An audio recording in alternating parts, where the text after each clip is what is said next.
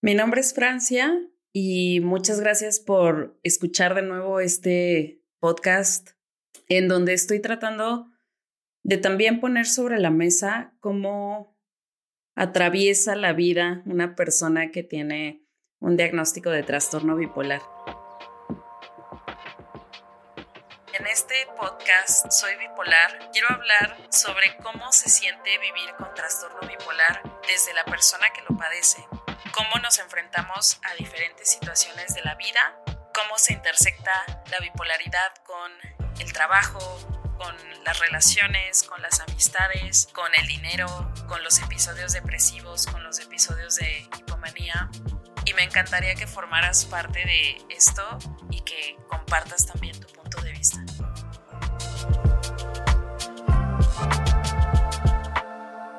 En específico, yo tengo el trastorno bipolar tipo 2 dentro del espectro. Pueden ir al primer capítulo para saber más de los diferentes tipos de trastorno que existen, cómo se dividen en un espectro más amplio y tener información en general de cómo llegué yo a mi diagnóstico, mi camino para llegar a él y mm, pues cómo, cómo atravesé toda esa aventura de buscar ayuda, no encontrarla, buscarla de nuevo hasta llegar a donde, a donde afortunadamente estoy hoy con un diagnóstico y, y con mi trastorno psiquiátrico controlado. Ahora, quiero aclarar algunas cosas antes de empezar hoy y quiero aclarar que es completamente normal y completamente aceptable no tener un diagnóstico todavía. También eh, quiero aclarar que yo no soy eh, psiquiatra, no tengo estudios de medicina, ni tampoco soy psicóloga. Soy simplemente una persona que vive y que transita la vida eh, con el trastorno bipolar. Y también quiero aclarar que mi experiencia no invalida la tuya. Tu experiencia, si es diferente a la mía, es igual de válida y es igual de enriquecedora. De hecho, me gustaría mucho que más personas empezaron a compartir cómo viven estos diagnósticos. Pero sí creo que el poner una experiencia allá afuera le va a ayudar a dar más voz a igual personas dentro de la neurodivergencia, no necesariamente con trastorno bipolar. Y también creo que mm, mientras más experiencias estén expuestas en el mundo, más enriquecedor y más valioso va a ser para todos para las personas que padecemos los, los trastornos, para las personas que nos rodean y para en general personas que no, no tienen ni idea de, de que esto existe, de cómo se vive, cómo es y que tengan curiosidad al respecto, ¿no?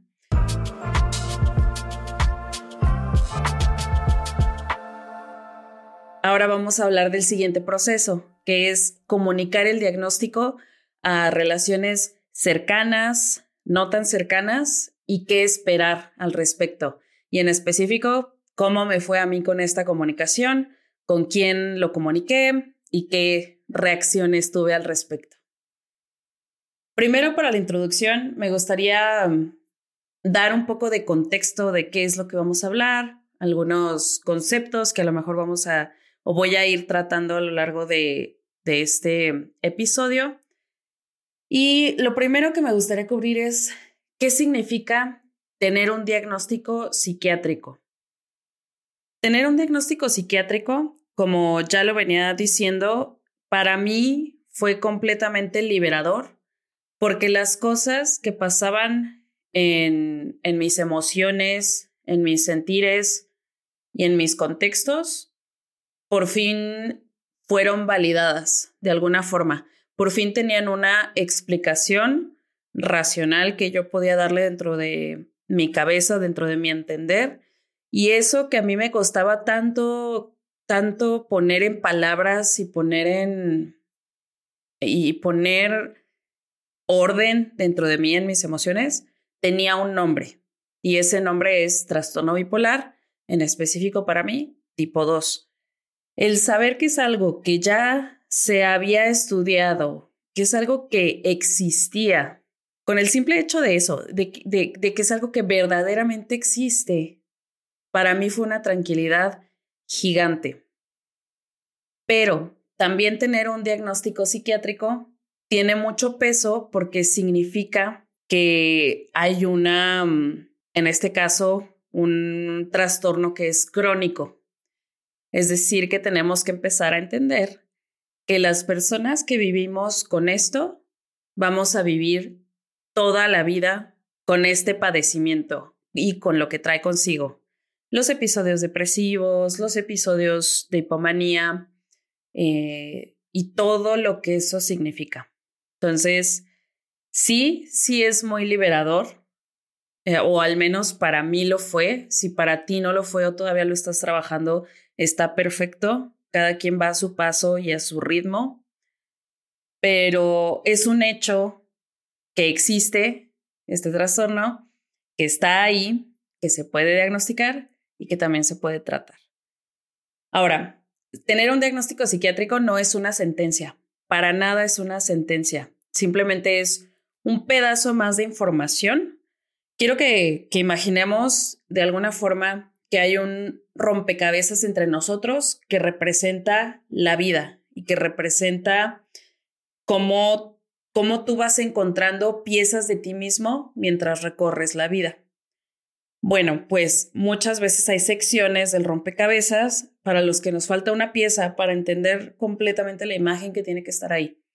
Pues bueno, el diagnóstico es una pieza más para que tú te entiendas a ti mismo, para que entiendas tus eh, emociones, tus sentimientos, tus experiencias y puedas continuar haciendo sentido de toda esta experiencia que es vivir tan divertido.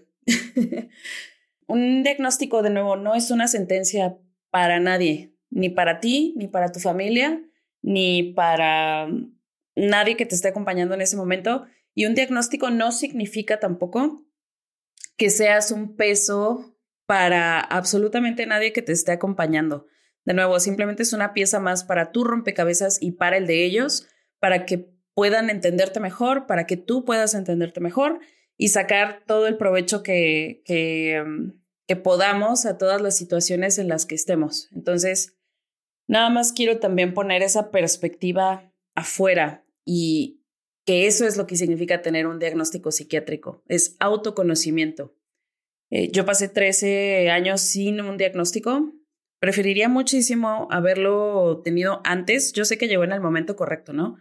Pero de haberlo tenido antes, hubiera tenido más años para poder seguir como con este autoconocimiento y desarrollando eh, patrones de, de vida que me sirven a mí, que me hacen sentir estable y que me hacen sentir bien. Eso es lo que, eso es, esa es la visión que yo elijo tener hacia el diagnóstico psiquiátrico y entiendo que mi visión no es la de todo el mundo, pero sí quiero ponerla allá afuera y que tal vez tú persona que me estás escuchando que, que su diagnóstico le pesa mucho, pueda ayudarte a ver esto de otra perspectiva o de otra manera. Empezar a conocerte más a ti mismo o a las personas a tu alrededor realmente es, es tener más información para tomar decisiones conscientes y, que te impacten positivamente a ti, a tu entorno y a cualquiera que esté involucrado en ello. Ahora, ¿por qué es importante comunicar este diagnóstico? al exterior. La primera razón es la que acabo de decir, porque el conocimiento es poder y al menos comunicando esto, eh, tu diagnóstico y cómo te sientes y, y todo lo que hasta donde tú quieras compartir, ¿no? Pero principalmente tu diagnóstico con personas cercanas que sabemos que quieren nuestro bienestar, les damos conocimiento para que puedan tomar mejores decisiones con respecto a nosotros. Creo que de ahí viene la importancia de poder compartir este diagnóstico o comunicarlo, al menos con ese círculo más próximo. Pero voy a ir desmenuzando esta parte poquito a poquito. Otra razón de por qué es importante comunicarlo, y esta es una razón que para mí resuena mucho y creo que es muy, muy personal de la, la razón por la que yo elijo hacer esto tan público, es el tema de la vulnerabilidad. Y aquí eh, voy a echar mano de una amiga mía que es muy fan de la doctora Brené Brown. La doctora Brené Brown, entre sus muchos estudios y sus muchas publicaciones, tiene, habla mucho sobre la vulnerabilidad. La vulnerabilidad básicamente es eh, abrazar la incomodidad que nos provoca el hablar de cosas que no son, eh, que no se han hablado en mucho tiempo, que no son como tan cómodas para los demás tampoco, para nosotros mismos. La vulnerabilidad es abrirnos ante los demás y poder decir, oye mamá, me estoy sintiendo muy mal por esto. O eh, poder decir, no sé, tal vez en el trabajo, oigan, me siento inseguro de esta parte de mi trabajo por estas razones, o tengo miedo en esto, o realmente no sé qué hacer con esto. La vulnerabilidad realmente está muy estigmatizada, no solamente por eh, nuestra generación o mi generación, vamos a decir millennial, eh, Gen Z, sino está súper estigmatizada por generaciones más arriba de nosotros. Y hablo de generaciones no como una regla en general, sino como una tendencia, tampoco para que, para que vayamos a caer en generalizaciones que, que no le sirven a nadie. Pero el hecho de mostrarte vulnerable, entiendo que hay algunas personas a las que les puede causar mucha incomodidad y mucho miedo por el, por el estigma que mostrarse vulnerable puede tener. Pero si hay cuatro cosas que quiero mencionar al respecto que mm, en estos estudios sobre la vulnerabilidad se hablan muchísimo. Y la primera es que ser vulnerable no es una señal de debilidad. Muchas personas las solemos o las suelen asociar con el tema de la debilidad. Alguien que se abre ante los demás se está mostrando débil. Y esa, esa aseveración no es para nada cierta porque mostrarse vulnerable requiere muchísimo valor y muchísimo coraje y muchísima seguridad en ti mismo para aceptar las cosas y poder incluso hablarlas, las cosas que no te hacen sentir tan cómodo y poder expresar esos sentimientos, emociones, pensamientos que te atraviesan. Al contrario, hay muchos beneficios al momento de abrirte y ese es el segundo punto. Los beneficios que tiene el, mostrar vulnerabilidad con las personas que tú elijas, ¿no? Parte de esos beneficios tienen que ver con, por ejemplo, que otras personas, poder hacer válido el, tu sentir y el sentir de otras personas también. Y hacer sentirnos que no estamos solos en las batallas que atravesamos todos los días. De hecho, es un método muy bueno también para poder construir confianza.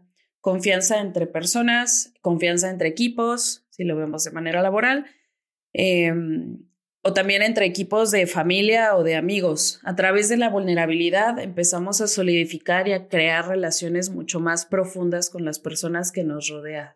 El tercer punto es que no se puede escapar de la vulnerabilidad.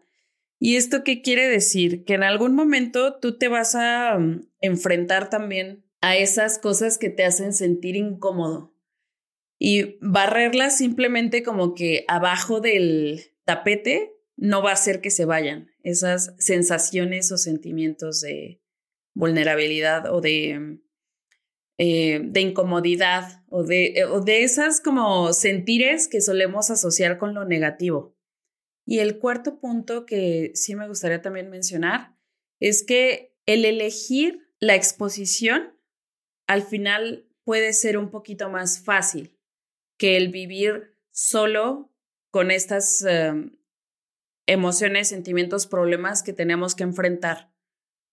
Siempre mientras, mientras más personas nos acompañemos, las cargas se van a sentir más ligeras. Entonces, al final, ese temor o esa incomodidad de hablar de, de estas cosas enfrente de un grupo de personas o de una persona en específico puede ayudarnos a entender mejor lo que pasa con nosotros y puede ayudarnos a crear conexiones más seguras, espacios más seguros y al final hace más fáciles nuestras cargas.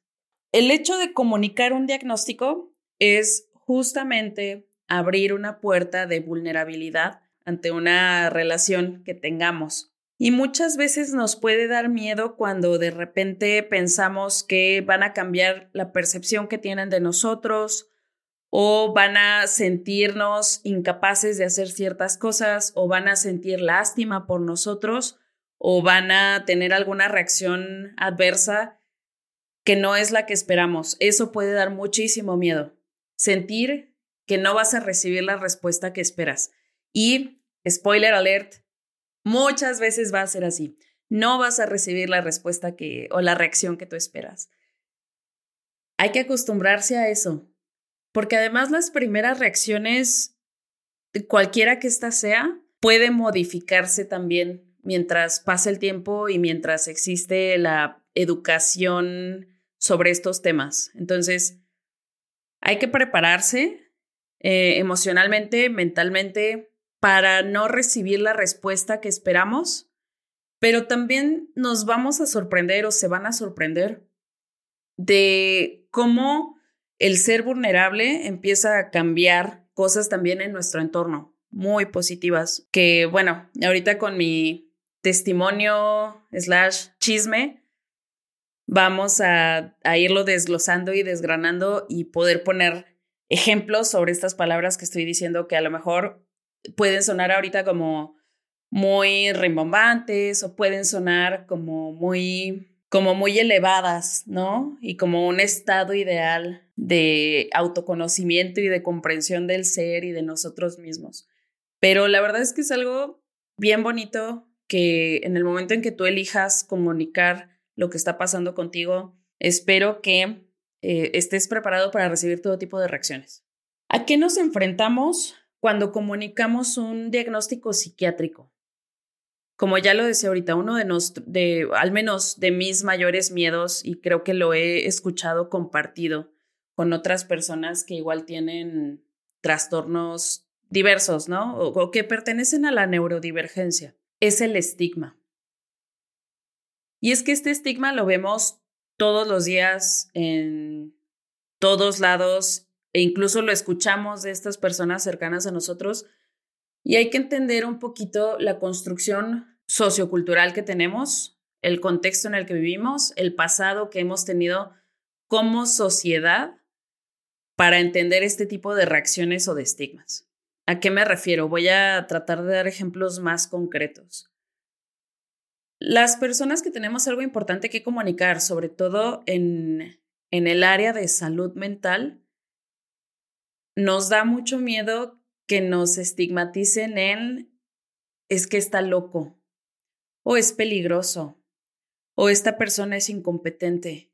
Y personalmente creo que tenemos que tenemos que tomar los micrófonos y tenemos que tomar los espacios las personas con neurodivergencia para que esto se vaya moviendo un poquito. Yo creo que efectivamente al día de hoy que elijo tener fe en que estamos en un mundo más abierto, más preparado para recibir este tipo de cosas y quitar los estigmas. Pero también sé que tengo mi sesgo de, de un círculo que así se mueve y que así lo hace y que mm, no muchas personas desafortunadamente tienen eh, o están rodeados de esta misma comprensión, ¿no? O sea, yo lo entiendo y sé que es muy difícil, sé que es muy, muy difícil. Algo que le quiero pedir a las personas que también me están escuchando por aquí es que dejemos de utilizar palabras como loco, peligroso, incapaz, incompetente, a la ligera para referirnos a las personas que enfrentamos alguna neurodivergencia, algún trastorno mental, porque no es así. Afortunadamente, la mayoría de los trastornos al día de hoy se tratan, con psiquiatría, con psicología y somos personas completamente funcionales dentro del mundo en el que vivimos y, que además desafiamos el status quo de eh, lo que debería de ser, ¿no? Para considerarse exitoso, competente, etcétera. Desafortunadamente también muchos productos de los medios masivos caen en este mismo estigma. Hace poquito me enteré que, por ejemplo, el personaje de el Joker en la última película tiene trastorno bipolar o es el diagnóstico que se presume, no de manera oficial, este, pero que se presume que puede tener. Y eso, ¿qué es lo que nos dice? Nos dice que la enfermedad mental puede convertirse en algo peligroso para los demás. Y la realidad es que no, creo que hay muchísimo trabajo de divulgación que tenemos que hacer para quitar todos esos pensamientos irracionales que existen a nivel contexto social, que se insertan en los medios masivos, que se insertan en las conversaciones diarias, que se insertan en los espacios de trabajo, que se insertan en cualquier lugar em, al que volteemos a ver realmente. Muchas veces hasta en la redacción de las notas periodísticas o en cualquier lugar, si estás en una cafetería y escuchas una conversación, va a haber estigma. Y, me parece una lástima y me parece que tenemos que empezar a cambiar este discurso una persona a la vez y que eventualmente vamos a llegar ahí. ¿A qué más? Bueno, ya cubrí todo este tema del estigma, que es muy difícil, pero eh, ¿a qué más nos enfrentamos cuando comunicamos el diagnóstico? También nos, eh, nos enfrentamos a la empatía, a la empatía de los demás. Afortunadamente, también hay personas hermosas, también hay personas muy maduras emocionalmente que pueden ver a la persona que está detrás de ese diagnóstico o que pueden más bien, como decía hace ratito, tomar la pieza del rompecabezas y acomodarla en tu mapa como persona como algo que los ayuda a entenderte mejor. No todo es malo, hay muchísima empatía en el mundo, mucha, mucha, y hay muchas personas que van a estar contentas de que les das una herramienta más para poder tratarte con empatía. Bueno, pasando a otro tema, quiero hablar también de los círculos sociales o de las relaciones con las personas a las que vamos a comunicar el diagnóstico. Hay un mapa que se llama mapa de redes, que nos ayuda a identificar la cercanía o la proximidad de ciertas relaciones como en círculos concéntricos. Los que están en el círculo más interno son las relaciones primarias o más importantes para nosotros. Después en el segundo anillo van las relaciones secundarias. En el tercer anillo probablemente las relaciones más em, con las que no tengamos tanta cercanía. Y ya en la parte más exterior del círculo van las relaciones más incidentales que tengamos en nuestra vida.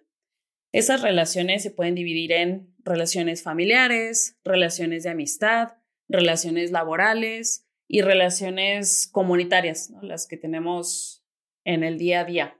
Estaría muy padre si, si tú te das el tiempo de pensar en este mapa de relaciones y que en estos círculos vayas identificando a esas personas que son más cercanas a ti y a las que son eh, como más incidentales a tu día a día y a tu vida.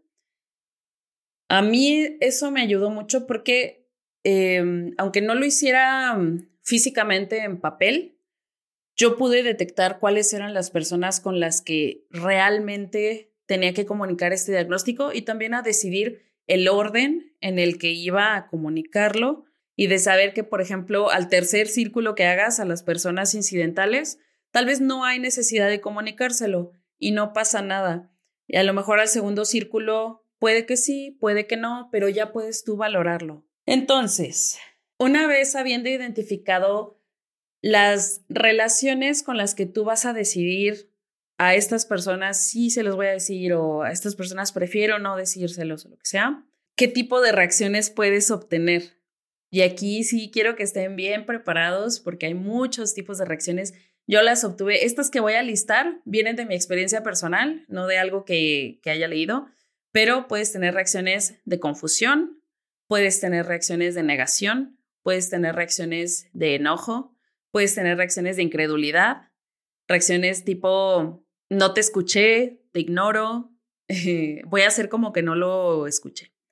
También puedes tener reacciones de curiosidad y puedes tener reacciones de aceptación.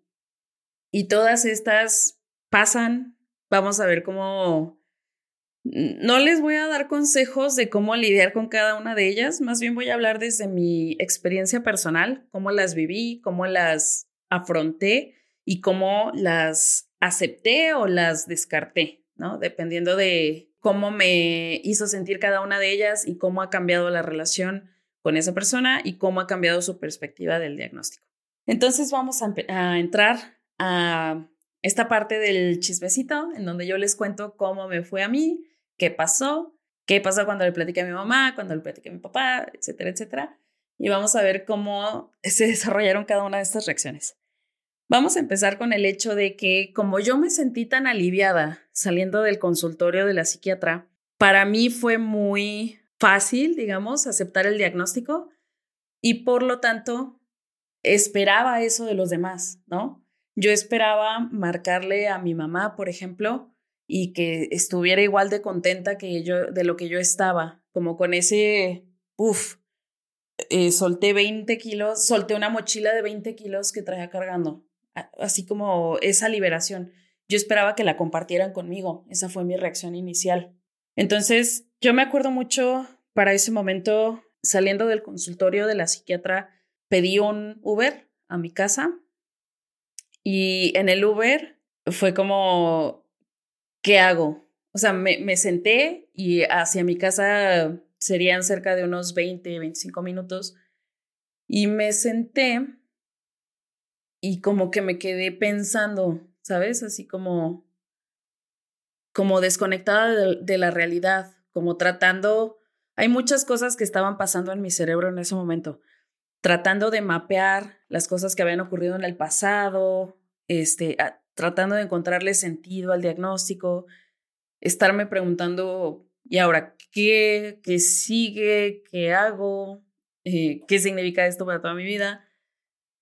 Y dije, ¿sabes qué? Que alguien me ayude a hacer sentido de todo esto. Entonces eh, decido marcarle a mi mamá y mi mamá me contesta, me dice, ¿qué pasó? ¿Cómo te fue? Le platiqué el, el diagnóstico y la reacción de mi mamá fue de negación, o ahí es donde yo la categorizo. Su reacción fue como, ay no, qué mal, ¿por qué? ¿Cómo crees? ¿Cómo que tienes eso? Y esa reacción para mí fue como, wow, no es una reacción positiva. afortunadamente como yo tenía ya ese hype de sentirme liberada, a pesar de que esa reacción no fue a lo mejor la que esperaba, pude hacerle contrapeso, pude decirle, pero ¿por qué, por qué mal? Ahora ya sabemos qué pasa. Ahora ya sé qué tengo que hacer para poder sentirme bien. Ya todo tiene una explicación. Y tuve una plática entonces con mi mamá de decir, es que el término bipolaridad no significa lo que tú crees que significa. La gente lo usa muy a la ligera y la gente dice así como, ay, eres bipolar cuando cambian de parecer, cuando cambian de ánimo de un momento a otro. Hay un estigma muy grande con, con lo que es ser bipolar, realmente serlo. Y algo que me dijo mi psiquiatra, mi psiquiatra dentro del consultorio que realmente me marcó mucho fue, tú has logrado todo lo que has logrado teniendo este trastorno a lo largo de tu vida, no te ha impedido llegar hasta donde estás hoy. Sea lo que sea que eso signifique para ti, ¿no? Para mí significaba estar trabajando, eh, haber logrado una beca, varias cosas, ¿no? Que, que, que significaban eso para mí. Tener, haber desarrollado una habilidad artística. Y es cierto, aún con trastorno pude hacer muchísimas cosas en mi vida. Entonces, nada más de imaginar lo que podrías hacer con un trastorno controlado, es como, wow, se abre un mundo de posibilidades. Y eso mismo se lo compartí a mi mamá. Mamá, no me ha impedido vivir hasta el día de hoy estas cosas que, que he querido y que he podido, las he logrado con un trastorno, aunque no estaba diagnosticado. Imagínate ahora las cosas que, que podría hacer si me sintiera bien, si me sintiera sin depresión, si me sintiera con energía.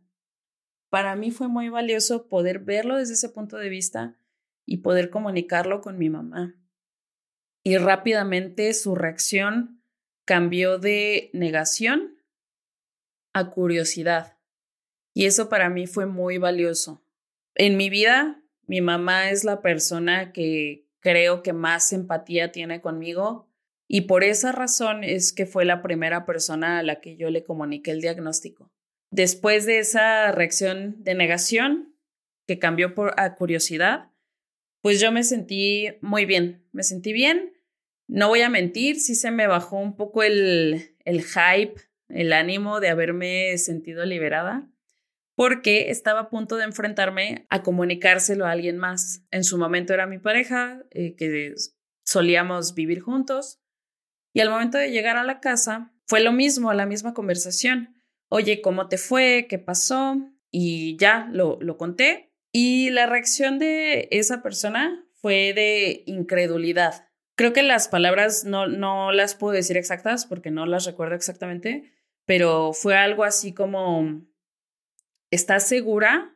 Creo que deberías pedir una segunda opinión. Y como que eso, ojo, aquí no, no quiero como, estamos hablando del de el proceso de la persona que lo vive, que lo padece, y yo no, no es el punto aquí hacer responsable a nadie que haya tenido una reacción eh, no positiva de esta noticia. Creo que es completamente normal las diferentes reacciones. Pero esa reacción de incredulidad como que sí me bajó así de la nube, pero rapidísimo. Porque para mí fue como, oye, por fin le puedo hacer sentido a todo este bagaje de vida que tengo y, y tú lo estás volviendo a poner en duda, como que esta respuesta que yo tuve y, y que me hizo sentir tan aliviada, me estás diciendo que, pues que no, o sea, probablemente no. Entonces, pues sí, no voy a mentir, para mí eso me dio un, un bajón y no recuerdo en ese momento cuál fue mi reacción, creo que simplemente fue como, es, sabes, fui con esta psiquiatra que, con la que me sentí muy cómoda, que me explicó de qué se trata el trastorno, que me explicó cómo lo que yo he vivido mapea con el trastorno y voy a elegir creer en el diagnóstico de, de un médico psiquiatra, una médico psiquiatra. Pues no estamos de acuerdo, pero yo voy a hacer lo que creo que es mejor para mí, que es creer en el diagnóstico, confiar en mi médica y seguir su tratamiento. Y eso fue así y esta persona me dio muchísimo apoyo en su momento, a pesar de esta incredulidad inicial. La verdad es que en general yo agradezco mucho toda la paciencia que esta persona tuvo y todo lo que aportó a mi vida en ese momento, que es invaluable. Que alguien viva contigo todo este proceso prediagnóstico, diagnóstico, postdiagnóstico. Después de eso, creo que hay que dar un poco de contexto de lo que sigue, pero yo no tengo una relación tan cercana con mi papá. Eh, la, estamos volviendo a construir y todo, y, y yo a mi papá, a mi mamá, los amo muchísimo, pero en ese momento me acuerdo que creo que fue en una llamada, nos llamamos y en, esa, en ese entonces creo que nos llamamos tal vez una vez al mes tal vez. Y mm, le compartí, creo que fue algo así como que me amarré los ovarios y dije, le voy a decir porque no es un tipo de conversación con, que, que, que en ese momento en nuestra relación existía. Entonces dije, le voy a decir. Y se lo dije y la reacción fue más como de incredulidad también. Fue como, entre incredulidad y negación, ¿no? De, de decir como, no, pues son unos charlatanes, ese tipo de, de médicos, y ya, o sea, y, y ya eso fue. Entonces, ese tipo de reacción también hay que estar preparados para escucharla. Yo personalmente creo que me puse mucho en el riesgo de lo voy a decir y, no me importa qué pase después, porque ya tenía estas dos experiencias previas. Y híjole, pues creo que cambiar ese mindset a, a ver, prepárate porque parece que esta noticia no todo el mundo la recibe como yo la recibí. Y hacer eso, o sea, tomar un paso atrás y decir, a ver, sí lo vas a decir, pero tienes que estar preparada para cualquier cosa, me ayudó mucho también como a, a regular eso y también tener bien claro que, que el entendimiento que o el alivio que a mí me dio saber que tenía explicación todo esto, no lo tiene que entender la demás, lo tengo que entender yo.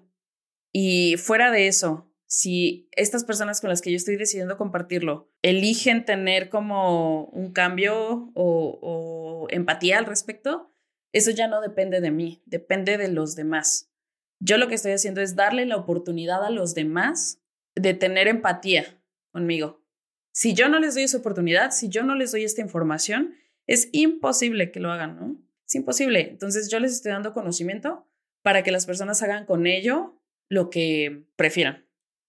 Entonces, nada más tengan eso en mente, que darles la información a los demás es darles la oportunidad de, que tengan empatía hacia nosotros. Entonces, esa es la mentalidad con la que yo enfrenté todas las demás veces que mm, comuniqué el diagnóstico. Y ya después, siendo muy honestos, ya después me lo tomé como a reto personal. Yo dije, vamos a ver cuál es la reacción que recibo de esta persona. Eh, porque, no sé, yo empecé a verlo como un juego, como que mm, esta parte de mí que lo tenía tan aceptado se sentía tan fuerte y tan estable que dije, ah, vamos a ver qué es lo peor que puede pasar, ¿no? Y me acuerdo que ese experimento dije, aquí va a estar divertidísimo. Cuando decidí decirle a mi, a una de mis abuelas, y es una abuela a la que yo adoro con todo mi corazón, la amo muchísimo, pero creo que no entiende también estos temas, pues al final, como les decía, el contexto social en el que ella creció, pues es muy diferente y no tiene la culpa de ver ciertas cosas como las ve. Entonces yo dije, vamos a ver qué pasa. Eh, un día me senté con ella en el comedor, fui a visitarla, estábamos platicando como siempre y de repente le dije, ay, sí, el otro día fue al psiquiatra y tengo trastorno bipolar. Y la reacción de mi abuela me da mucha risa porque fue la reacción como de, voy a fingir que no escuché eso. Y entonces solo seguimos hablando de cualquier otra cosa. Y la verdad es que no me, no me hirió esa reacción en específico. Simplemente fue como, pues está, está gracioso, ¿no? Pero al menos yo ya cumplí con mi parte de lo que les decía ahorita, de darle el poder a la otra persona o la información para que pueda ser empático conmigo. Luego de ahí, como que ya me lo tomé más a la ligera, ya le quité seriedad a este tema de comunicar el diagnóstico, no, no seriedad como de no tomármelo en serio para mí, sino de decir, las reacciones son adversas, yo no las puedo controlar y vamos a ver qué sucede. Después de eso decidí comunicarlo con dos eh, personas a la vez, o dos círculos, perdón. Eh, primero con mi círculo más cercano de amigos y de verdad, yo con mis amigos o este círculo en específico, no les mando nada más que amor y un agradecimiento enorme porque fueron los primeros que reaccionaron con aceptación y con curiosidad de decirme, oye French, ¿cómo se siente eso? Oye, y entonces, ¿cómo sientes cuando estás así? ¿Y qué significa eso? Y también me mandaron muchos mensajitos de, estamos aquí para ti, eh, no pasa nada, tú puedes con eso, lo bueno es que ya está diagnosticado. De verdad fue una recepción tan, tan bonita que en este momento se me quieren salir las lágrimas, pero de verdad fue algo eh, que yo les agradezco muchísimo, infinitamente a ellos. Y a la vez eh, lo comuniqué también con mi jefe, que resulta ser también mi amigo. Entonces traté de con él de hacerlo de una forma muy asertiva, formal. Fue a través de mensajito. eh, no recuerdo si de audio o simplemente escrito, creo que fue, creo que fue de audio, si no me equivoco. Y a él traté de manejarlo con más cuidado porque está esta parte laboral, ¿no? Que también se involucra. Con él fui muy abierta, igual que con los demás, pero sí me aseguré de recalcar ciertas cosas como sobre cómo eso funcionaba en el panorama laboral, como este, esta combinación entre este trastorno y lo laboral. Y darle certidumbre, ¿no? De, mira, lo que significa es esto. Al final mi performance, pues ya venía siendo este, entonces no tiene por qué cambiar. Lo mismo que he estado repitiendo, creo, una y otra vez, parezco disco rayado a lo largo de este episodio, de decir, eh, esto no cambia nada, eh, simplemente me gustaría tener empatía de tu parte, me parece importante que conozcas esta información por lo que sea que pueda suceder, porque hay días en los que me siento muy bajoneada, en los que puede que sí sea menos productiva, pero hay días en los que soy muy, muy productiva. Y la reacción de él fue de aceptación y también de curiosidad, de decir, eh, va, muchas gracias por compartírmelo. Creo que también eso es bien bonito, ¿no? Cuando las personas aprecian el hecho de que tú puedas ser abierto y vulnerable con ellos pues lo que tú elijas compartirme de aquí en adelante, yo te lo agradezco mucho. También como que respetó mucho ese espacio. Creo que a lo largo de ese proceso de ir comunicando, que probablemente tomó cerca de tres semanas o dos semanas, porque fue el paso que a mí me acomodó, creo que fue un paso rápido personalmente, fue muy liberador para mí también. Creo que desde el principio yo decidí voy a dejarlo afuera porque soy esta persona, porque esto le da tanta explicación a mi, a mi vida, a, mi, a mis vivencias, que, quiero compartirlo con, con el mundo y que puedan ver a través como que de mis ojos y de mis palabras cómo se ha sentido esto. Y al final, muchas de estas reacciones que no fueron tan positivas, las de confusión, negación, enojo, incredulidad, se han ido transformando a lo largo del tiempo a una empatía bien bonita, bien, bien bonita. Yo no me arrepiento de haberle dicho a todas las personas a las que se los dije en ese momento e incluso a través de redes sociales, pues yo lo he abierto mucho más a personas que están dentro de este tercer círculo incidental e incluso más allá. Y yo no me arrepiento absolutamente nada al respecto. Si alguien tiene estigma con esto, para mí es como, ese es tu problema, no el mío. Y la forma en la que yo vivo esto y la forma en la que yo lo enfrento y la forma en la que las personas que realmente me importan lo enfrentan conmigo, me es suficiente para yo sentirme tranquila, para sentirme eh, que tengo mi lugar, que tengo mi red de apoyo, que tengo mi seguridad con las personas que quiero, que adoro. Y eso es lo que me hace sentirme más llena y más tranquila. Hasta ahí como que la experiencia personal.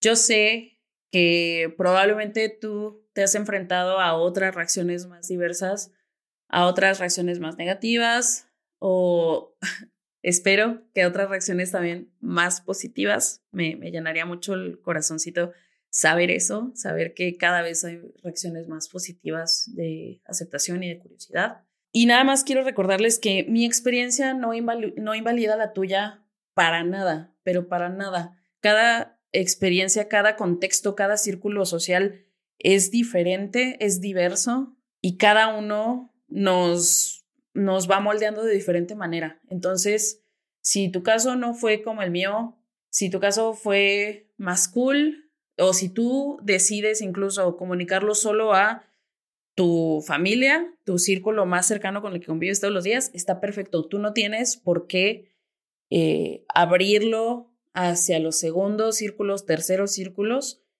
Lo que sí te voy a decir es que sí recomiendo ampliamente que, que empieces a formar tu red de seguridad con personas que puedan ser empáticas contigo, porque más adelante vamos a hablar de, de esas redes de apoyo, redes de seguridad, que son un apoyo invaluable para las personas que vivimos en neurodivergencia.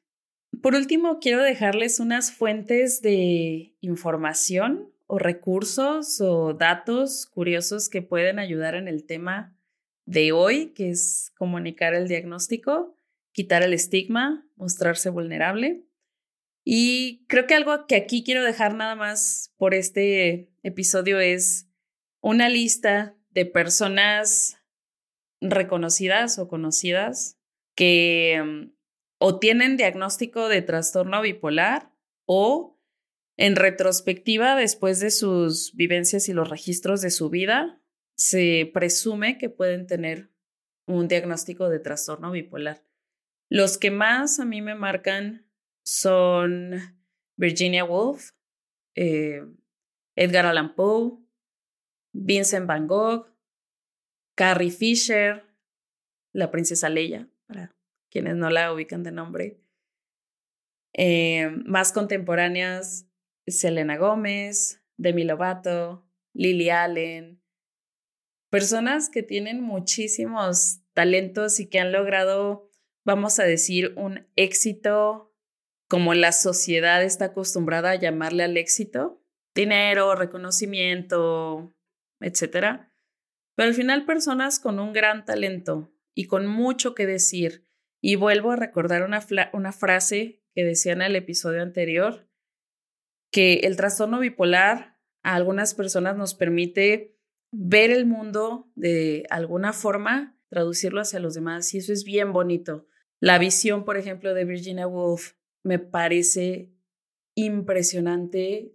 La profundidad con la que puede hablar de algunos temas es una autora, escritora que les recomiendo mucho si no la han leído. También Edgar Allan Poe al final escribía cuentos eh, como más macabros, como tipo de terror. Y, y dices, wow, mucho de eso, pues su visión del mundo estaba moldeada también en parte por esto. Entonces, puedes hacer cosas increíbles con tu forma de percibir el mundo desde una neurodivergencia y la vulnerabilidad no te hace débil, te hace muy valiente. Ok, bueno, pues con esto finalizamos el episodio y para el episodio siguiente vamos a estar hablando de bipolaridad y sus episodios depresivos, cómo se viven, cómo se siente pasar por un episodio depresivo, qué tipo de pensamientos pueden surgir, qué formas le damos a esos entes que, que relacionamos con una depresión mayor, cómo he aprendido a lidiar con ellos y vamos viendo cómo otras personas lidian con esto. Adiós.